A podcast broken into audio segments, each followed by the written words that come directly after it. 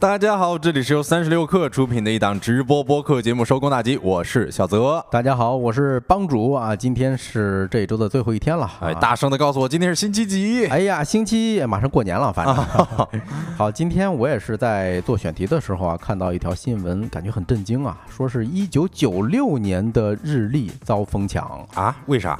呃，大概啊是呃这么个呃原因啊，就是有网友发现，二零二四年公历的日历跟嗯一九九六年是完全一样的啊。哦，呃，但是大家注意啊，是公历日历的就阳历日历。对啊，然后呢是，但是根据九派新闻的查询，嗯，这两年的公历相同，对吧？但是农历其实不相同啊。哦你打个比方，是二四年的春节是二月十号，但是九六年的春节呢是二月十九号。哎呦啊嗯，网友们也是挺感慨啊，就跟我一样，那，都挺没见过世面的，说啊这什么梦幻联动呢？哎啊，这种巧合真是挺值得纪念的。下一个类似的年份又在什么时候呢？哎，还有一个关于日历的消息啊，在这里边也是跟大家分享一下，就是二零二四年的独特之处，其实不仅仅是公历日历与一九九六年的相同啊，而且它还拥有着。近几年最后一个年三十儿，是不是这有点啊标题党了哈？对，呃，但其实呢是农农历龙年的除夕是二零二四年的二月九日，呃，大年三十儿。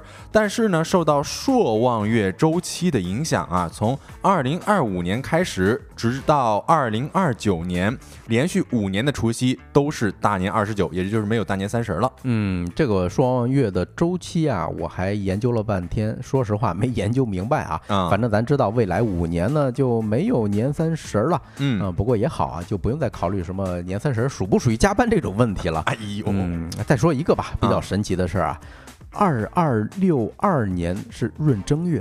啊，所以二二六二年有两个春节啊。哎不是二二六二年啊？哎，没错，也 这离咱也太八竿打不着了吧？咱努力努力啊，好好吃饭，好好睡觉，好好运动，咱们也期待一下。过春节。对啊，这个二二六二年，争取咱还能一起收听这咱们的节目啊。哦，嗯行，嗯，那在节目的正式开始之前呢，先公布一个年度的征集计划。其实前两天我们一直在说啊万一有新朋友呢，我们再介绍一下吧。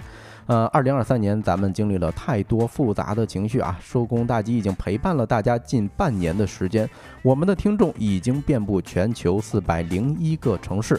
那么收工大吉的听众朋友们，你这一年过得怎么样？在这个年末，我们想邀请朋友们分享一下自己的年度时刻，可以是开心兴奋，也可以是躺平发疯。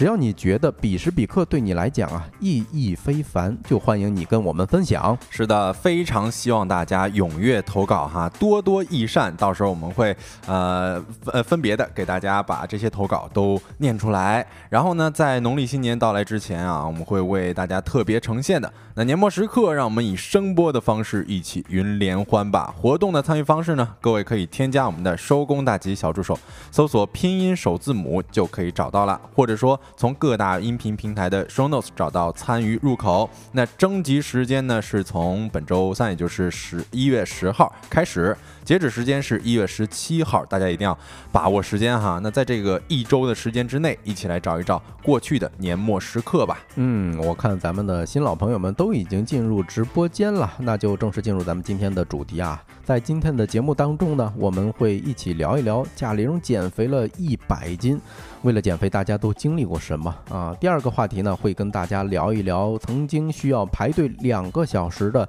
桃园卷吞，哎，这家餐厅不知道大家有没有听过啊？如今就剩了四家，嗯，嗯、另外呢，我们还想要跟大家聊一聊，越来越多的本科生竟然回炉读职校，这到底是为了什么？最后还有我们周末的经典栏目“周末晚点啥”，看看本次的周末晚点啥有没有你所在的城市呢？那在正式开启这些话题之前，让我们用几分钟的时间进入今天的资讯罐头。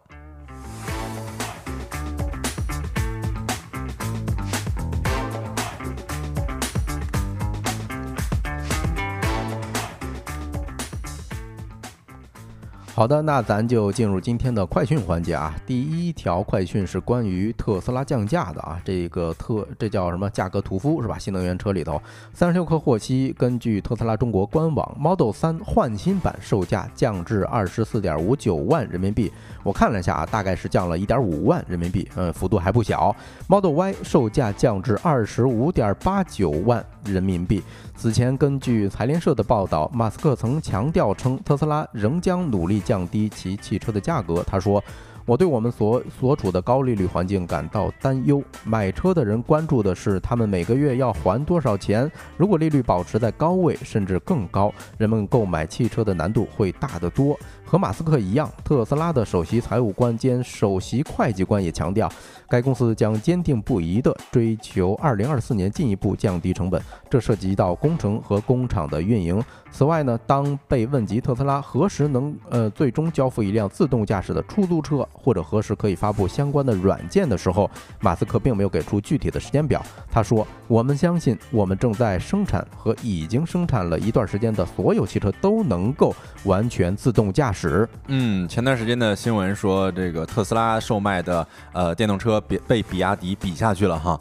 那这次降价是不是有这个不争馒头争口气的意味呢？哈。来，我们看一下第二条消息啊，是关于腾讯游戏回应全部断开的事情的。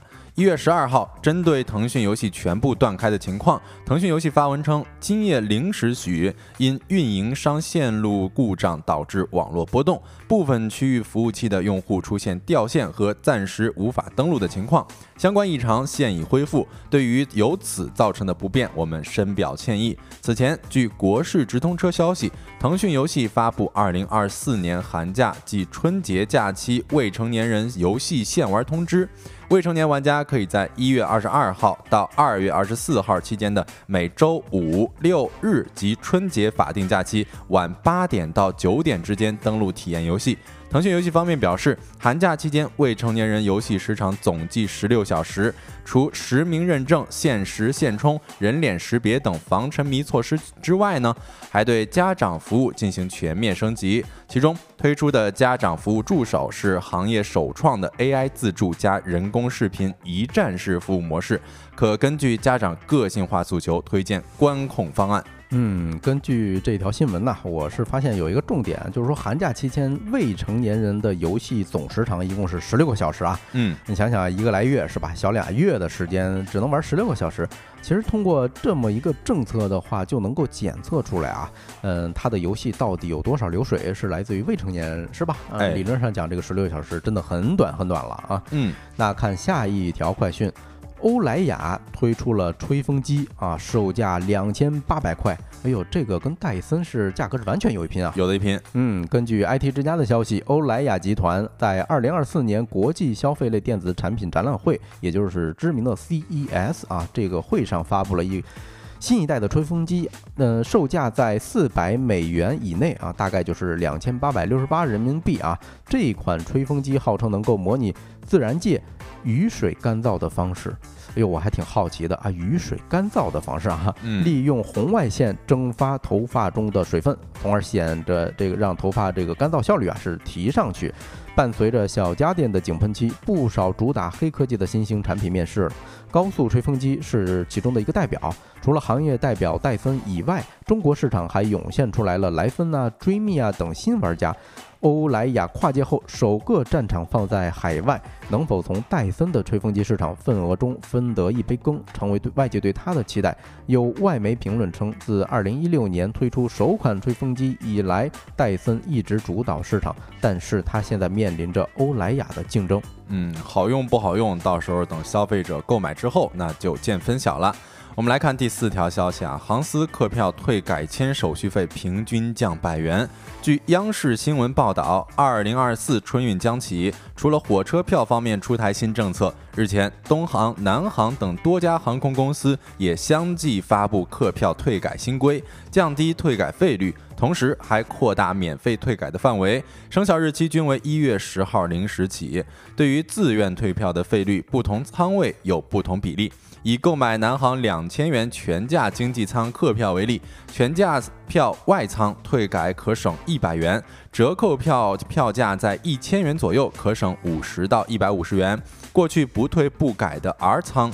如今远期退改费率为百分之二十，临出发也就是四十八小时之内呢为百分之七十五，但 R 舱价格相对较低，平均可省一百五十元。对于经济舱旅客来说，无需搞清不同舱位的差别，实际退票价格以订票页面展示为准。新规实行后，退票平均省钱一百元左右。那以上资讯呢是整理自三十六氪、央视新闻、IT 之家、腾讯游戏。稍后回来将进入我们的说来话不长环节。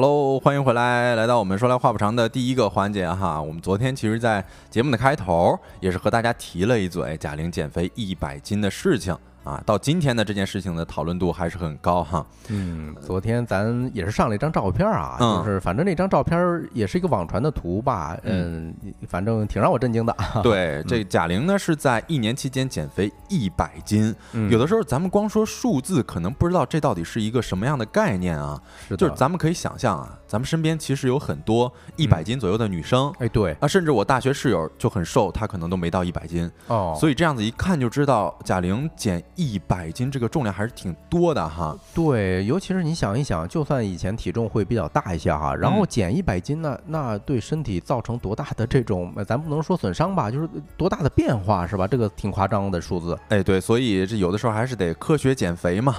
啊，不过网络哦，我看到 Cygo 说他最多减过四十斤是吧？啊，这也是比较厉害了啊，这个战绩挺挺厉害的。嗯，我看到蒲公英说 AI 合成，确实，就网上流传的这么一张电影剧照啊，也是有人质疑贾玲是否真的瘦身成功，也有人猜测这到底是不是 AI 合成的图片哈。不过我们今天讲这个话题呢，肯定不是说在这里边讨论是真是假了。那到时候电影出来了，如果有路演，那肯定有分晓了嘛。所以我们今天其实要讲一讲啊，就是一个人他一旦想要要减肥，那他有可能会经历什么？哈，嗯，首先呢，问大家一个问题啊，就是大家有减过肥吗？或者说身边的人有减过肥的，令自己印象深刻的吗？哦，就是除了一个刚才咱们评论区 cycle 说的啊，减了四十斤以外，因为咱们前同事也是减了四十斤哈。哦，呃，另外一个我是看过一个名人啊，杨天真这几年是在综艺上表现特别的抢眼哈。嗯，然后他其实嗯，应该不是说为了减肥。嗯，但是这他做了一个手术，事实上是对减肥有效果的。什么手术呢？是切胃。哦，他这个切胃是不是说可以很好的控制食欲哈？啊，对啊，用杨天真自己的话说啊，人家对外形没有任何不满意啊。手术主要是为了治病，他其实有糖尿病已经有个六七年的时间了。哦，啊，这个手术我看了一下，哟，特恐怖啊！就是在呃你的肚子上打几个呃五毫米到十二毫米的这种小眼儿，嗯，然后通一些通过一些这器械呢，把你的胃切除大概百分之八十。哦，然后把切下来的这个胃呢，从肚皮上的小眼拽出来啊，就是你想想，这个手术大概是两个小时左右，这样你的胃就缩小了嘛，对吧？嗯，然后你以后吃东西的时候吃不了那么些啊，就是一一方面，它可以说是你吃的少，那它血糖涨得就少。是，哎呀，但是我这么听下来，感觉还是挺遭罪的哈。嗯，呃，然后我刚才看到，刚才咱们的听友 Cygo 说自己减了四十斤，是吧？帮主也说咱的前同事减了四十斤。哎，我发现为什么这个四十斤还挺是呃一个玄学的？因为我昨天其实了解到我的室友小夏，他也是这个减肥减了四十斤啊，就是减到我我们在这个高铁站相认的时候，我都有点认不出来他了。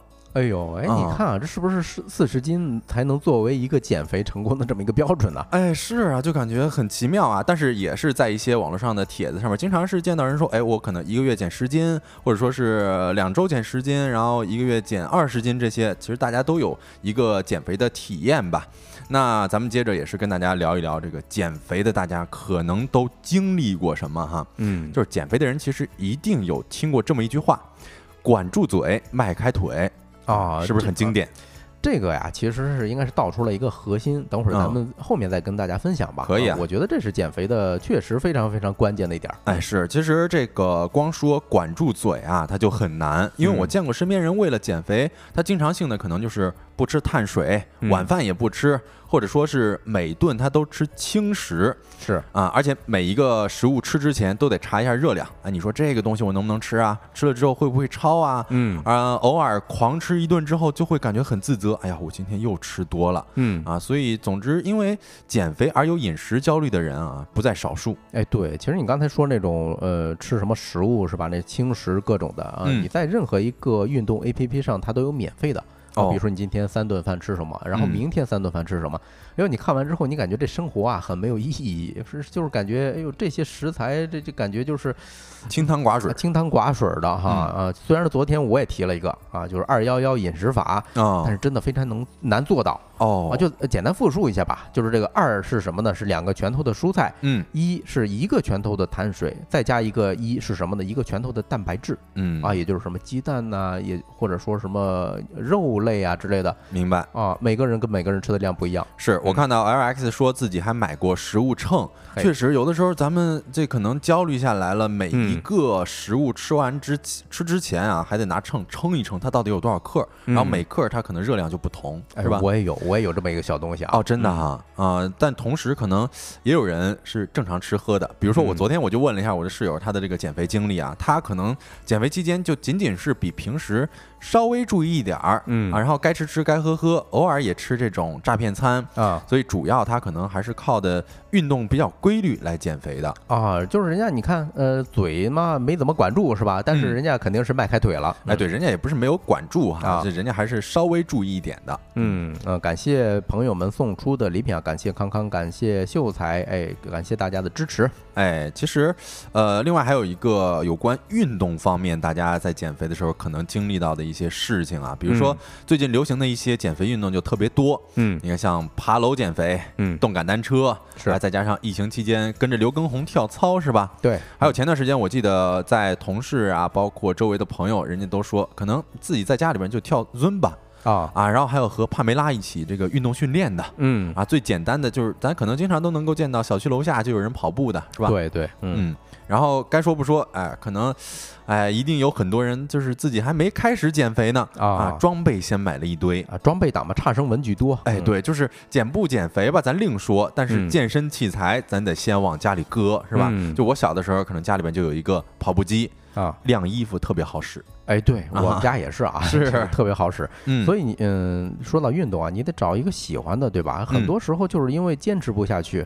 你比如说啊，有一些特别好的典范，像健身环儿啊哦任天堂推出的那个健身环游戏，是，真的太牛了，哎，是吧？就是很快乐，你玩它的时候。哎，嗯对，而且我昨天这问的我室友小夏啊，嗯他就是玩健身环啊，减肥的。嗯啊，据说他健身环的呃健身环的时长啊，已经嗯达到了一千多个小时哎，那他这个确实很厉害啊！确实他，嗯他给我表示的那个感觉就是，这相当于是你边玩儿，你就玩着玩着发现自己哎，那嗯就顺便把肥给减了。哎是可能一开始咱就没想着说这玩意儿能减肥。嗯，而嗯，而且健身环儿其实它的运动选项还是挺剧烈的啊，它比如说高抬腿之类的这些东西属于剧烈运动啊。啊，我之前呃今天聊的时候，帮主还说自己的那个绑大腿那个带子都啊都崩了是吧？对我我都已经换换过一根绑大腿的那个带子了啊嗯。不过这个啊，咱刚才说运动，其实运动只占百分之三十的比例啊。哦啊在这个呃减肥里面减肥里头，嗯，其实还得注意嘴啊，那个是占百分之七十的。哎是啊嘴还控制饮食还是特别啊重要的哈。对，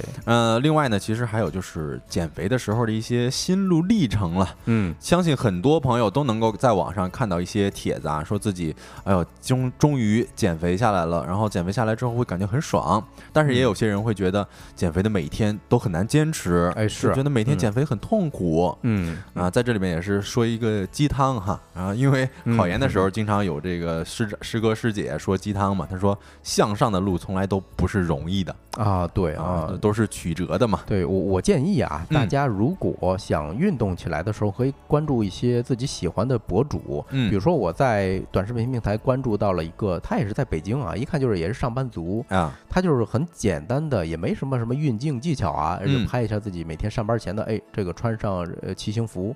就这么简单的。然后我看明显人家的身材就特别好，哦哎，我看见之后我就会不不自觉的会产生一种我想学他这种。嗯，所以我的自行车啊，也是看人家每天都是骑行啊我才买了这么一辆自行车。是，我觉得帮主说这个特别符合现在咱们的一个搭子文化，哎，对，就是你比如说咱们减肥的时候，嗯也可以找一个搭子，不管嗯是说咱们线下的搭子，还是说是线上的搭子啊。赛博搭子，哎，对，每天咱们是分享一下减肥运动的日常，嗯或者说是吃饭的日常，都可以激励自己嘛。嗯然，后另外，其实我还听说有人就是每天减肥都是特别饿，因为最主要就是管住嘴嘛。哎，对，啊，这个我也听到有人这个评论说，这其实是马斯洛层次需求理论，也就是你嗯最高层次的自我实现嗯和最低层次的生存需求之间进行抗衡。嗯，所以你感受到减肥的时候管住嘴很痛苦，嗯，那其实是很正常的。对，别太饿啊！我嗯跟大家提个醒儿，如果太饿的时候，嗯，可能会产生一些胃病，长期以往，哎，对你要是太饿，哎，吃点儿是吧？啊多少吃点儿，垫啊补一点儿。对，然后另外呢，其实，呃，相信很多人也会踩过坑啊，就是比如说吃药这个事儿，嗯，因为我不知道大家小的时候有没有见过那种减肥药的广告哈，反正我是经常见。哎什么什么常青茶啊，什么这种东西，还有什么芦荟胶囊什么的。对，啊就那个什么广告语是清嗯嗯排肠毒是吧？不知道大家熟不熟悉啊？哈，对，你看小雨说的减肥茶。嗯啊，跟大家说一下啊，嗯，看到有芦荟产品的这种所谓的减肥呃药品，啊大家一定要慎重哦啊，因为常吃芦荟的话，呃，你的肠胃都能变变色儿，变成黑色啊，是是是。嗯然后我看到正说现在新的减肥针呢，你看啊，其实现在哎也有很多这个新的减肥相关的药啊。嗯今天我还看到时代财经写的一篇文章，它的标题是为了减肥，这一届年轻人被司美格鲁肽拿捏。嗯正所说的这个减肥针啊，应该就是司美格鲁肽了哈。啊，对，其实嗯司美格鲁肽在国内它仅获批适用于治疗二型糖尿病啊，嗯尚未拿下减重适应症。而很多网友呢，他会发帖分享自己打针之后感觉到，呃，感觉不到饿嗯。啊，所以这好像这就是它原理。嗯，对能够起到一种控制食欲的作用，嗯所以好像打着打着就变瘦了。对，这个原理有点像切胃手术啊。它嗯你的胃小了之后，你吃点东西，你可能就感觉不到饿了。哦啊，然后达成这种呃少吃是吧？然后血糖也降下去了，啊、可能对但是会减肥。对，但是它具体到底有没有用啊？我觉得嗯应该也是看个人体质，在这里嗯面我们也是不做推荐的哈。哎呦，你说推荐啊，我嗯真是嗯，最近经常这个某宝啊给我推，就是这个神药。哦，是不是怀疑自己要得糖尿病这种？对呀、因为这些软件它的算法比你自己还懂你自己啊，啊所以我一直以为，哎呦，我过两天我体检去啊，看看指标正常不？是是是，但说到底还是得听劝啊。你看，听友经常劝你说多吃蔬菜是吧？嗯咱就稍微多吃点儿。然后另外一个说咱们的这个减肥底层逻辑啊，其实昨天也有听友说了，呃，这个也是基本一样的，就是吸收的卡路里啊，必须要少于消耗的卡路里，嗯，俗称就是制造一个热量缺口嘛。没错，嗯，然后那我们接着也是跟大家讲一下人体到底是如何消耗能量的。首先就是一个基础代谢的耗能，就是咱们。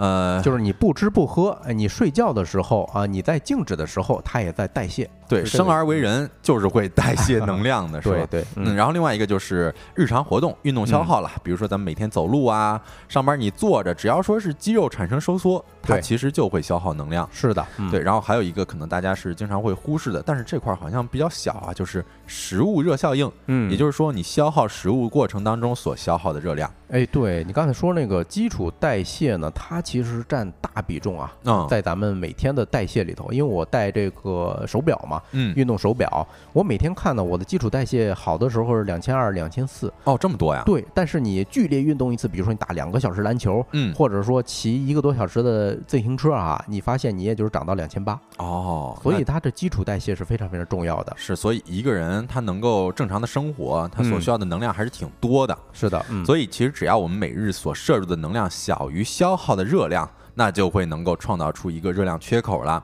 呃，如果说咱们能够把这个热量缺口保持在百分之十到百分之二十之间呢，其实就能够健康瘦身了。哎，对，刚才不是咱们提了一个二幺幺的这么一个饮食吗？它嗯虽然是调节饮食结构的哈，但本质上也是打开缺口。哎，啥意思呢？以前咱们比如说吃碳水多，现在呢你可能是吃绿叶菜加上蛋白质，嗯对吧？也调整了，就是热量缺口。是的，而且我也看到了《三联生活周刊》它所发表的一个呃结论嘛，它其实是说，任何减肥法如果坚持一段时间之后，仍然不能让你感到饥饿，那它几乎可以肯定是没有用的。同理，如果一种减肥法总会让你感到饥饿，那它肯定是管用的。其实这个我听说过一个特别流行的说法啊，就是嗯每天晚上如果睡前你能感受到饥饿，嗯，那你今天就是瘦的，哦，就是你今天的是有热量缺口的。哦，其实呃，我我给大家推荐一些食品吧，就是那个比如说燕麦啊你可以多吃一些饱腹感比较强的，啊，或者特别顶饱是吧？哎，或者说是那个什么玉米嗯，这种东西啊，它占空间，啊然后呢，它消耗需要更长的时间，哦，所以你可以把自己发现自己饿的这个劲头往后延一延。嗯，确实是这样啊。你看现在就是如何制造预热量缺口，确实是方法各异。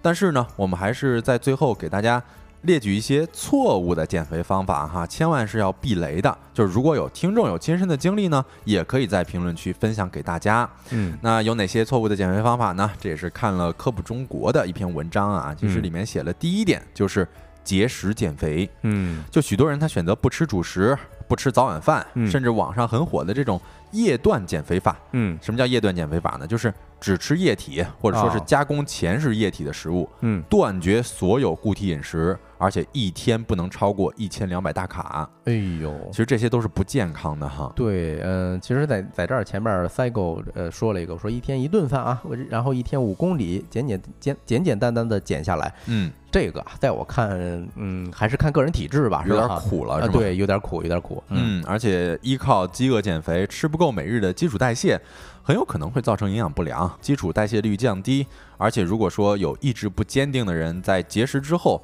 往往会控制不住的暴食，那嗯这一下子不就反弹了吗？对，这个其实嗯有一个说法，就是说你不吃早餐，呃，特别容易嗯就是发胖。嗯，为什么呢？原理就是说你不吃早餐或者饮食不规律的时候啊，它会影响你身体的代谢率，基础哦代谢率是，啊。所以大家啊，记着吃早餐啊。哎，是这早餐还是很重要的嘛。对，嗯然后另外，其实很多人会轻信这个三无减肥产品，就是减肥路上最大的两个绊脚石，一个就是懒，另外一个就是馋嘛，嗯不想控制饮食，也不想主动去运动，但这时候就可能会有人打上减肥药的这个主意嘛。但是网络上很多这种减肥的三无药物非常多哈，呃，呃相当于是鱼龙混杂了，你根本就不知道嗯它到底是不是符合用药标准的。对呃我我感觉咱小时候看电视直播里头啊，不是电视直播了，就是电视购物里头介绍的那些减肥药，嗯你看现在这些品牌全部在了，对说明这市场把它给抛弃了。哎，是，嗯而且有些这些呃，在电视之前，咱们小的时候在电视上看到的一些减肥药，都觉得它的品质，即便是咱那时候很小啊，但是嗯给咱的印象也是那种品质不是特别好的哈。对，嗯然后另外一个就是催吐减肥，嗯，就是有些试图减肥的人，他可能吃完美食之后。会后悔啊，嗯就像我说的，咱可能吃完一顿饭之后觉得很自责，觉得哎呀，今天嗯为什么吃那么多？那他后悔的呃后悔感比较强烈的时候，嗯就会强行催吐。对，就其实长期催吐会带来非常多的危害，嗯你比如说营养不良、电解质紊乱啊、损伤食管啊、腐蚀嗯牙齿等等。其实这一点我们在很多电视剧里面有看过，嗯比如说有些这个销售，嗯他可能会吃呃完事儿这个酒局之后，啊，抠抠嗓子眼儿抠抠？嗓子接着喝，啊这也算是催吐吗？对，所以嗯一般胃不会太好。是的，是的，非常伤胃啊！而且嗯我刚才我们说的这些呃减肥或者说这个要避免的一些事儿呢，呃，主要是一些正常的群体哈。如果有一些，比如说朋友他属于血糖偏高，是吧？就是或者说有这种家族的遗传病史，嗯其实还是建议去看看医院的内分泌科啊，嗯让医生给你出更呃专业的这些治疗。哎，是我看到蒲公英说，其实自己是一个吃不胖的体质，是吧？哎呀，我觉得这种人就是特别的令人嗯羡慕哈。啊，容易容易招恨哈。然后最后呢，也是给大家再避雷避一个雷哈，就是嗯依靠震动带或者说是甩脂机这些，呃，其实是消耗不掉热量的。哎，听着就很伪科学啊，这东西对，。而且长期应用的剧烈震荡呢，还可能会影响内脏器官和骨骼等的功能。嗯嗯，那其实总结来说啊，咱们对于一些比如说节食减肥、嗯一些轻信三无减肥药物以及催吐减肥，还有依靠震动带甩脂机等等，这都是需要避雷的哈。嗯好，那我们这个话题呢，就跟大家聊到这里。下一个话题，我们会跟大家聊一聊，如今只剩四家店的桃园眷村。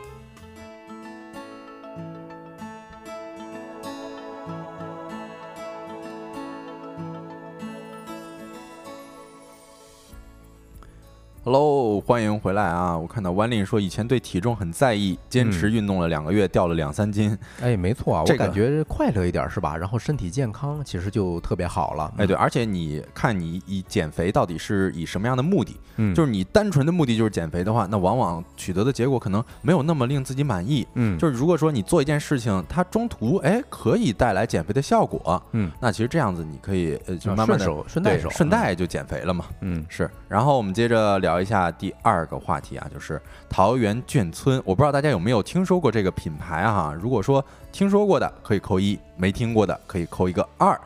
其实，在二零一六年的时候，凭借着一篇名为《他在 LV 边上开了家烧饼油条店》，火遍上海滩，网红们为吃上一口甘愿排队俩小时。爆款营销文啊，桃园眷村算是一炮而红了。嗯，看咱们评论区目前来看哈，没有听过的会居多，嗯因为我感觉好像在北京见的比较多啊，去其他城市嗯没怎么见过啊、但说实话啊，我这个也确确实实是之前没有见过线下的实体店，嗯，老是看别人说这个桃园眷村它的嗯价格是比较贵的哈。对，就光它装修啊，就已经长成我我去不起的样子啊。对我看到那个在上海的店，它甚至是两层的啊，嗯然后里边的布局啊都还挺奢华的。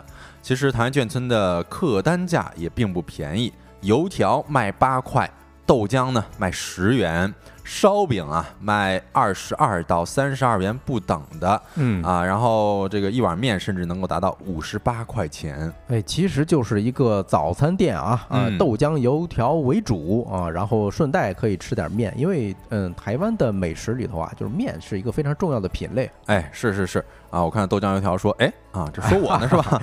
对，其实在这个某点评应用，我今天也是搜了一下，呃，显示呃唐人眷村的人均消费啊是达到了三十七元，嗯，可谓是早餐界的爱马仕了。哎呦，早晨三十七块钱吃一顿早餐，嗯哎那你说你花十块钱、二十块钱吃一顿什么加肉的胡辣汤，这这这不香吗？是吧？哎，是，其实在这里面也是问一下大家，就是大家能够接受多少钱的早餐啊？嗯，我我先说吧，嗯其实我自己在家做早餐嘛，我合摸着这成本可能就是六块钱左右，哦，对吧？你手冲一杯咖啡，煮一个鸡蛋，嗯然后再吃两块燕麦压缩的燕麦饼干。啊，然后是再㧟两勺这个呃酸奶，老酸奶那你这还怪丰富的。啊，是，关键啊还挺便宜。对对对，但是我也算了啊，我其实也差不多，就是早餐也六块钱差不多了，就是一包面包、一袋牛奶，然后再加上一个鸡蛋嘛，嗯就是最多有的时候可能会去肯德基吃这个法风烧饼，因为我觉得还挺好吃的，但是嗯大概呢也就是十块钱左右了。对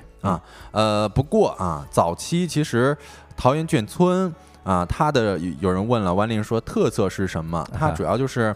呃，比如说卖这个油条，它油条可能会上面加一些肉松，嗯啊，然后还有那个豆花，豆花上面可能加一些海苔啊什么的。哦就有些人会觉得啊、而且它的豆浆可能比较醇厚，是的，就是完全是这个是怎么说啊，自自己磨出来的嗯嗯啊，没有一点颗粒感。对手工豆豆浆嘛，主打的一个嗯啊，我看到 L X 说特色是特 贵是吧哎？这个很精辟啊，哎是，而且正说了自己一般这吃早餐花十块钱啊，十块钱左右。嗯，我其实在网络上搜罗大家对于桃园眷村的评价哈，嗯，哦，我发现很多都是一些好评嘿，嗯，就是有的说豆浆很好喝对，啊，然后也有人说这个咸豆花是特别棒，再加上还有人说这个饭团吃起来啊也是糯叽叽的，就是看到北京的店铺都关了，就觉得很是怀念。哦，我觉得这是一部分群体啊，啊，嗯还有一部分人，嗯，比如说像我，我可能觉得吃一顿早餐花二三十有点有点贵，就有点冤大头了是吧？对，有点割韭菜了啊！你说嗯你豆浆油条，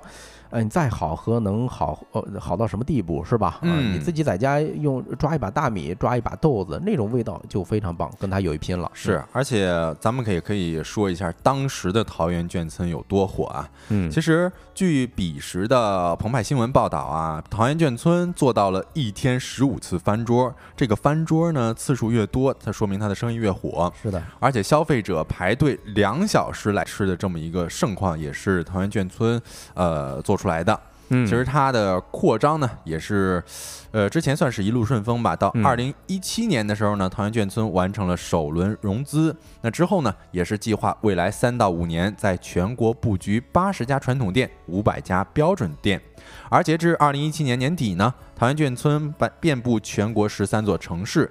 到二零一八年了，立足于网红餐饮的火热，桃园眷村还曾一度开放了加盟，嗯门店数量也是到达了一个高峰。嗯，文林说啊，吃了让人怀念的店，味道应该可以。确实啊，我印象中是喝过他们家豆浆啊，嗯还是在一个步行街喝的啊，就是他专门开了一个档啊。其实除了刚才呃小泽说的，就是以前的那种盛况啊，嗯，它背后离不开这个品牌故事，对吧？是之前它品牌营销这一块儿做的是特别棒。哎，对，而且不知道大家了不了解眷村到底是一个什么样的村啊？嗯它其实是原本啊，指的是早年大陆迁至台湾的人及其嗯眷属而建的村子。嗯在台湾呢，就有九百多个眷村，其中桃园县的是最多的。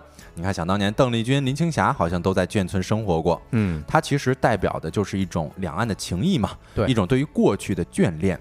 而且这么一看，也是桃园眷村，相当于是借着眷村文化，嗯初衷呢是用味觉来唤醒人们的记忆，嗯也是对于中国传统文化的传承和发扬了。啊，对我感觉它这个背后有点像绑定了一些这种情怀的东西在啊，因为嗯，说实话，大家对于呃宝岛台湾的一些美食啊，都是有一些向往在的啊。嗯他要把这个牌子讲出来，哎，我就很好奇。哎，是，而且当年也是处于二零一六年、一七年左右嘛，那个嗯时候大家的这个呃能够为情怀买单，其实哎，是对，嗯但是现在呢，可能就完全不一样了哈。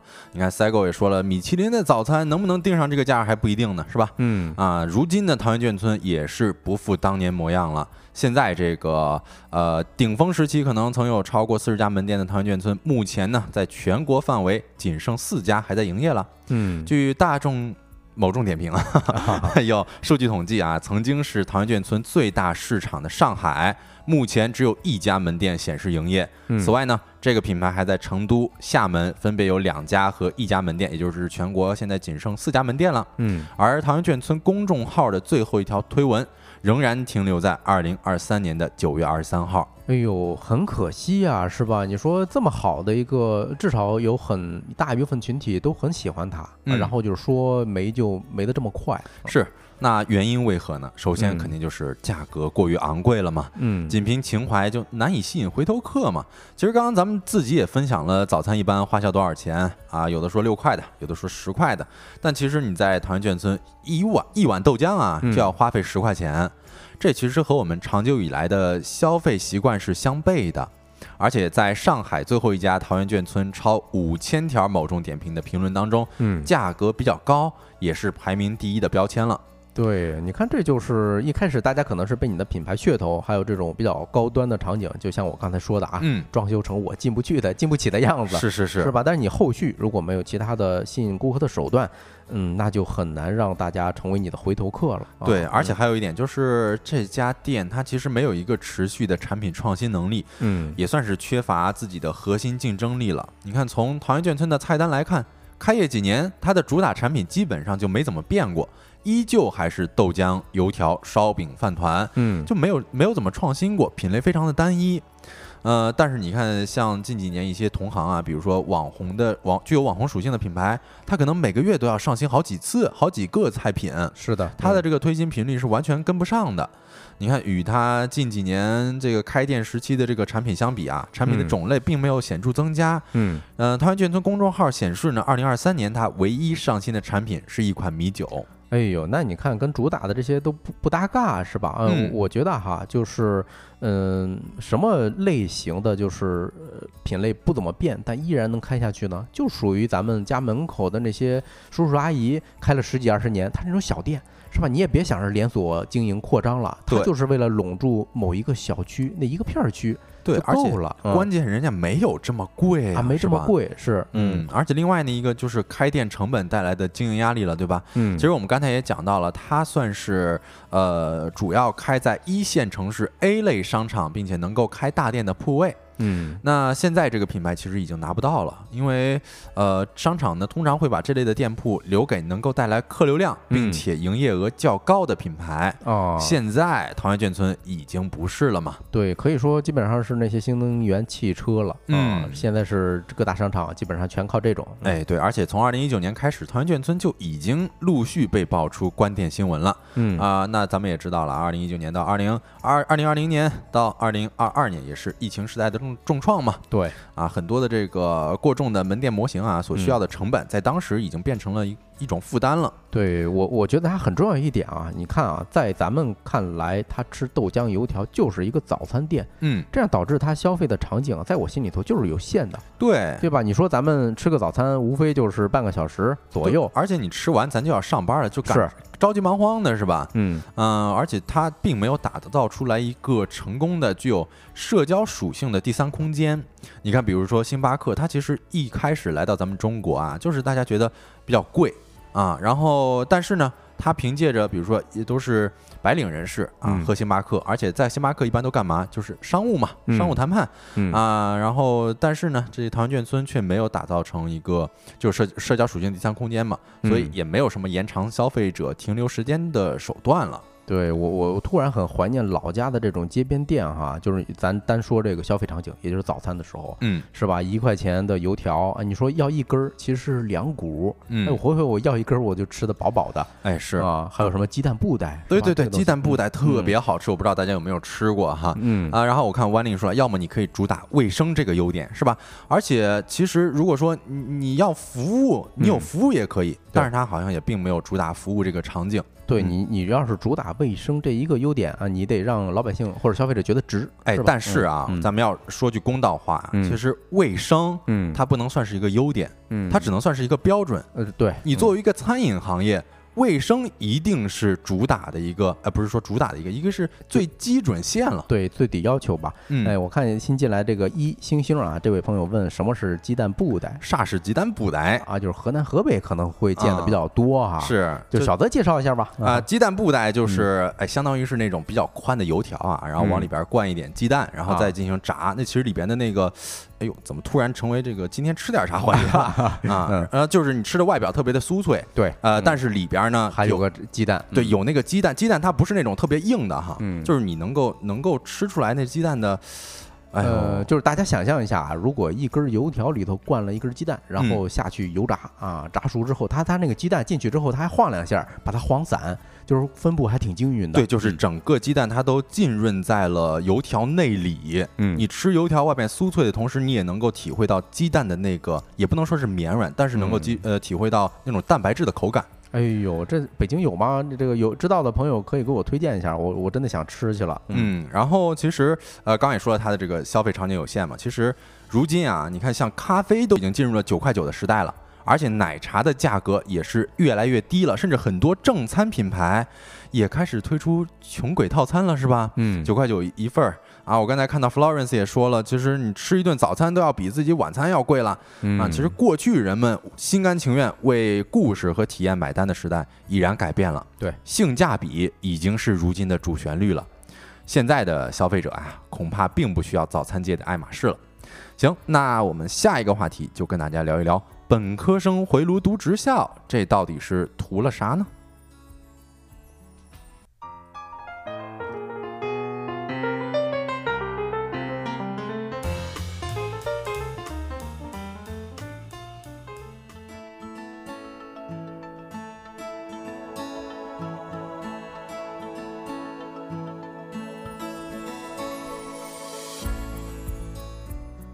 好的，欢迎回来啊！那咱最后一个话题来聊一聊这两天一个哎呦很奇怪的一个新闻啊，就是很多本科生去职校去读书。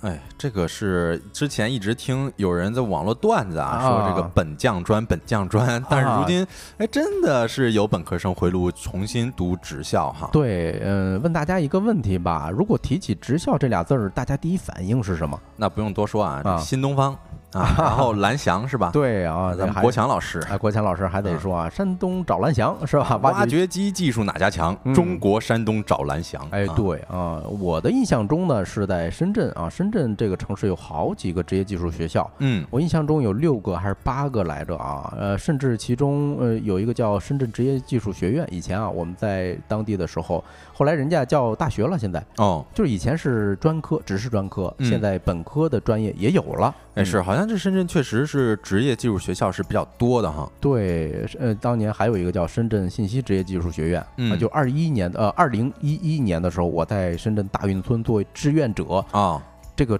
呃，这个大运村呢，用的就是人家当时刚盖好的这校区，嗯，哟，这设施啊特别棒，比我进过，我进过很多这个一流的名校呀。比他们的设施都要棒啊！今天呃，我今天帮主还跟我说，好像比清华北大都要棒啊，也比部分吧，比他们部分这个科研设施要棒。嗯嗯，其实职校主要就是培养这些蓝领人才，是吧？就在咱们以前的印象中，啊，甚至包括什么师专呐、医专呐，这个不算蓝领啊，但是也是比较专科的这种学校嘛。是我经常也是听别人说，也不是听别人说吧，这确确实实就这种情况。因为你看咱们大学的时候，呃，学的专业可能咱们未来工作跟大学的专业都不是很对口。嗯，但是职业技术学校你出来，可很有可能就是完全对口的。哎，没错，你看啊，呃，UQ 说我们大学参加的设计比赛得奖的前几名都是人家职校的，嗯，那你说明人家在某一方面确实很牛哈，钻研进去了，那就是有真功夫嘛。对啊，然后跟大家分享一下，呃，这两天的这个新闻是怎么回事儿？呃，根据广东岭南职业技术学院的统计啊，近两年学院招收回炉考具技术技能证书的啊本科生，以及以这个毕业的啊，已经累计超过一百五十人了。嗯啊，培训的方向呢，主要是什么心理咨询师呀、公共营养师呀、健康管理师等等，哎，这种东西啊啊，然后根据很多毕业生嗯他们的反馈呢，说职业。职职技能的学习可以给他们的职业生涯拓展新的空间，啊，也也是新华社记者也去做调查，说本科学历加上技能证书，现在成为不少大学生毕业求职时候的这么一个配置了。哎，是感觉这个是也是跟很多大厂是一样，就是寻找第二增长曲线嘛。对，啊，其实高校本科生回炉读职校的现象出现。有一段时间了，嗯啊，期间不乏一些比较典型的例子哈。你比如说，二零一五年在电视台工作两年之后，从中国人民大学新闻学专业毕业的乔东，嗯，他就决定去一所职业呃职业院校学门技术。啊，在二零二一年的时候呢，一名多段中年人出现在。呃呃，一段多名中年人出现在山东一所高职院校新生报道现场的视频引发了热议。据介绍，这些新生有的都已经四十多岁了。哦，是不光啊，不光咱说很多普通的本科生去回炉读职校哈，在今年的罗振宇老师的跨年演讲里头，他提到了一个著名经济学家啊，也是上海交大的一个教授何帆老师，他考了一个电工证。哎呦，大家还有印象吧？哎，我感觉这有点返璞归真的感觉了。呃，对啊，用他自己的话说呢，他去常州技师学院去蹲点调研去了。嗯，结果呢，顺手就考了一个电工证，说理论九十九分啊，实操是一百分。行，挺好。啊，对，用人家自己的话说啊，我我现在水平是什么呢？给我一个呃这个电路板，我就能给你接好线。啊，那说明优秀的人干啥都还是挺优秀的哈。是，你看每年这个学院呢，呃，大概毕业是一千五到两千这么一学生。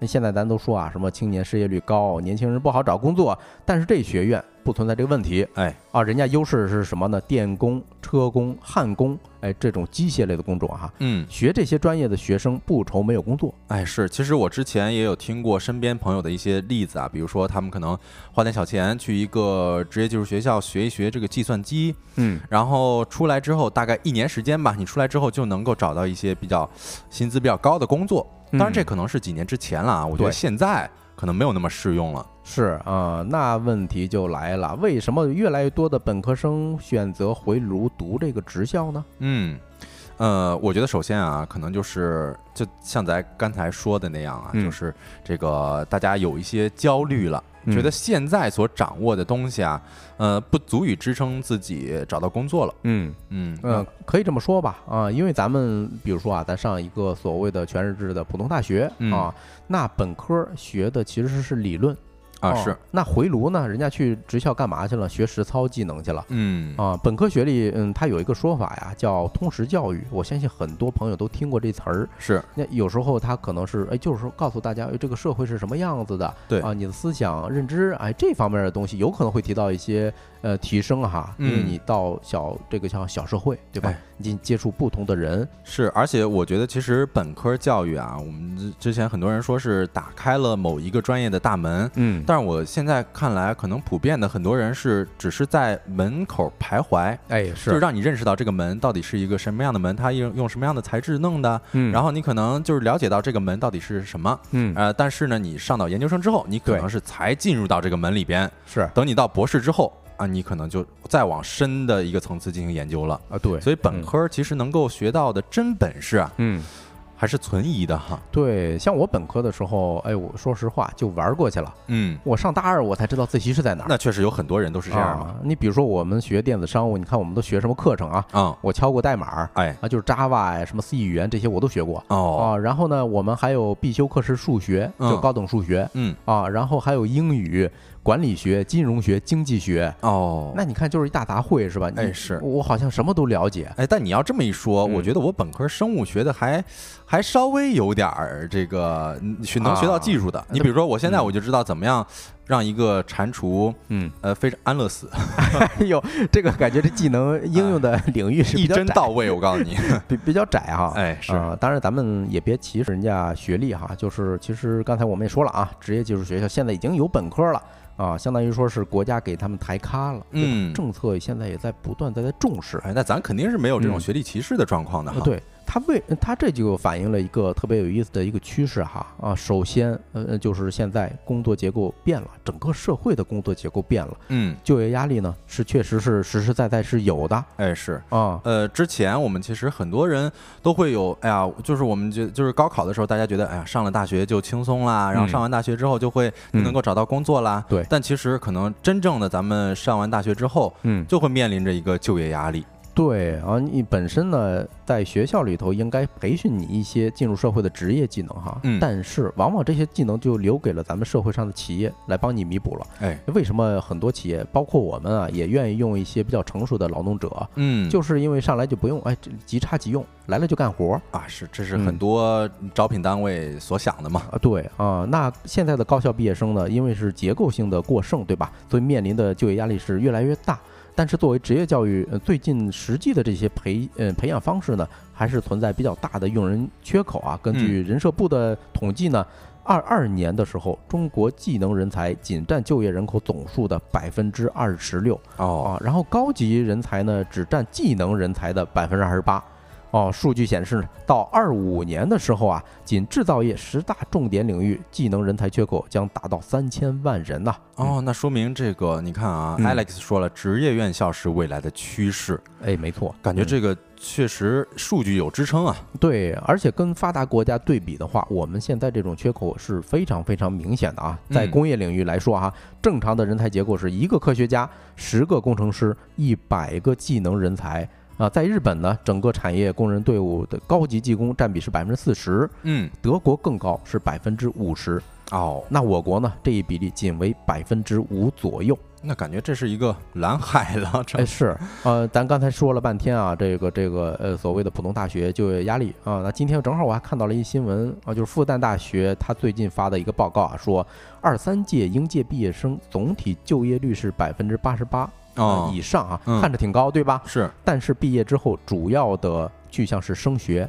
也就是有百分之呃七十以上的毕业生，他的就业是哎研究生去了，嗯也就是说他没有进入社会。对，要么上研究生，要么去留学了嘛。对，啊，嗯然后其实，呃，我也看到了这个还有另外一个原因啊，就是蓝领的比例是越来越高的。嗯，你比如说知乎上有一个帖子啊，他说瓦工出师后可月入二点五万，引发热烈讨论。嗯啊，其实这就说明我国传统技术工种仍然面临人才短缺，是就是因为人人物以稀为贵嘛。你对如果说瓦工特别少，那他这个赚的肯定就要多一些嘛，因为能干这个这门技术的人特别少嘛。嗯然后另外一个，其实我也看到了，就是帮主之前也是转发到朋友圈的一篇文章，是自媒体雷叔写故事。他说，呃，这篇文章叫做《体力劳动者是越来越贵了》，就是是加在这这里边他写到啊，说家装修一年了。最大的感受就是，呃，装修师傅贵啊，会技术装修师傅更贵。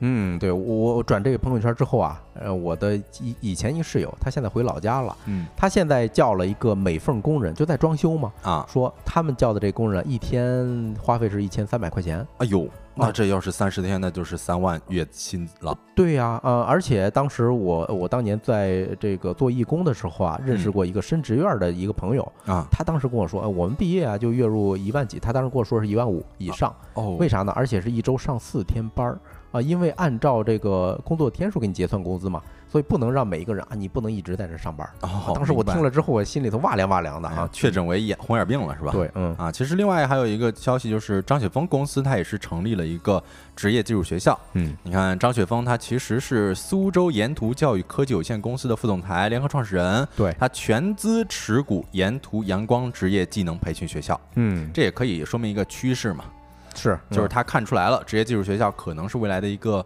呃呃这个就大趋势吧，对相当于大趋势。嗯刚才 Alex 不是说嘛，说职校以后是一个呃，确实是一个大趋势啊，嗯这就不得不提一个呃，咱们现在教育领域里头的一个政策了，叫教育分流。哦，我相信很多朋友也听过啊，就是现在从中学开始，学生的流向就变了啊，嗯有百分之五十的学生上普通高中，然后剩下百分之五十应该是强制啊流向这种偏职业技能的学校。哦，对，就是可能嗯，比如说高考填报志愿可能有失嗯利了，对但是你失利完之后，可能接下来的结果不是复读，哎，对你而是没没有办法复读。对，而是转到更偏职业技能的学校了。对，就上什么某某职业技术学校啊，这种、其实这种在发达国家早已经呃实行了，比如英国啊，甚至咱们隔壁的新加坡啊，啊，人家从小就是差不多是高中毕业之前是要分流四次的是我看到他说是筛选天才少年，啊。对，三年级的时候第一次筛，嗯筛完之后有一部分这个小朋友啊，那个时候可能比例是百分之一还是百分之三左右，嗯，然后给他们弄一个单独的班儿，是这么一个操作。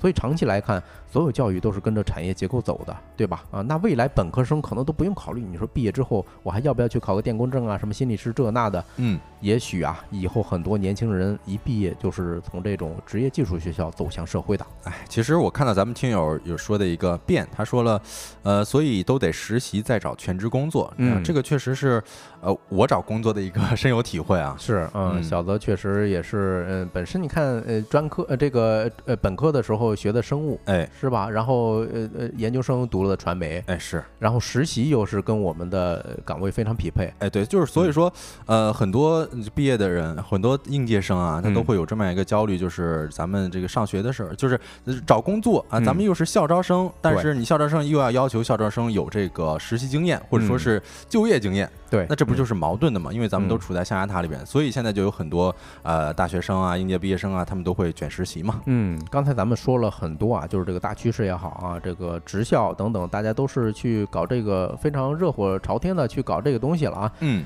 但是现在还存在一些现实的问题啊，你比如说，你读了之后有用吗？是吧？你你去职校，你去读了之后有用吗？哎，这个就要看你的目的是什么。啊是那分几种情况。第一种情况就是说我真的是为了增加所谓的啊就业筹码，这个就特别值得商榷。嗯，那打个比方，你说我们干互联网内容这一行的，我去考个电工证，那我的老板会给给我升职加薪吗？啊、那那是确实啊，就没什么关系啊，是吧？对你要是是嗯那个呃年会不能停里边的胡师傅啊啊，你可以在 工里边直接升职 K 十、啊。对呀、所以你你考证书，你得对你的本职工作有加持作用啊。对，嗯而且这个还得考虑一个时代变迁的问题。嗯你比如说前几年的风口是这个计算机。对，但是到这几年可能就是 AI 了是的啊！你这个可能你学完之后，你回来发现时代变了，嗯你学的东西可能没用了。对，还有一种情况呢，就是说我真的啊，我就是想学一门技能啊，嗯我不是为了什么就业这那的啊，或者我对我所学的这东西很热爱。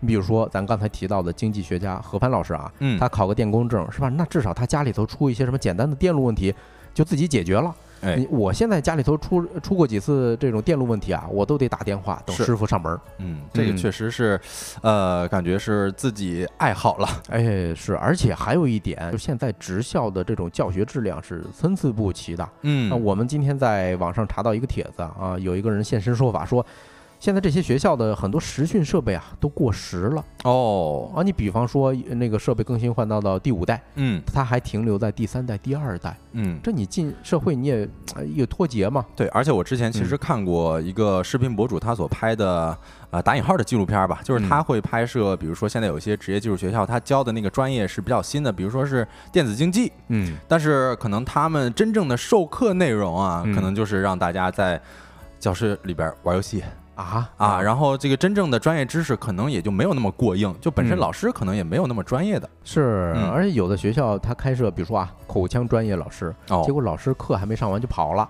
这个让我牙齿有点打寒战啊。我都最近都不敢去洗牙去了，知道吗？嗯我一想到这个，嗯，这就说明了什么问题呢？财政上给职业学校拨的这些钱呢，没有花出效果是，啊，这就摆不上台面了啊。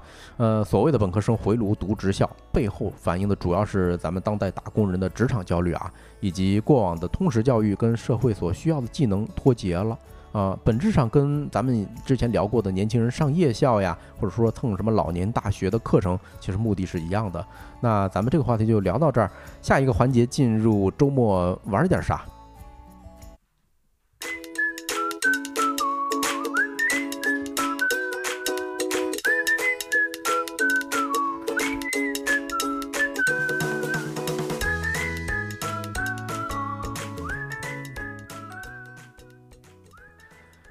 好的，那咱们就正式进入周末玩点啥环节哈。嗯，呃，第一个呢，先跟大家分享一个市集啊，呃，顺便跟大家同步一下啊。周末玩点啥呢？是我们姊妹账号啊，anyway 万事大吉这个公众号，每周五都会发这么一篇文章。哎，如果大家不知道周末去哪儿玩的时候，可以点开我们的公众号啊，去嗯看一看。小楚也可以把哎，已经把我们的姊妹账号的名字打在公屏上了。呃，第一个给大家分享的是一个市集，这个市集是在厦门啊，也就是这两天这个周末举办的，名字叫做“不懂艺术市集”。我看这名字特别适合我去啊，不懂艺术是吧？对啊，第二届不懂艺术市集集结了全国二十家城市、九十家摊主、三十二场艺术群展，A、B、C 三大区域、四大板块，精选好物美物。你不仅能逛，还能在现场买啊！嗯时间是一月十二号到十四号啊。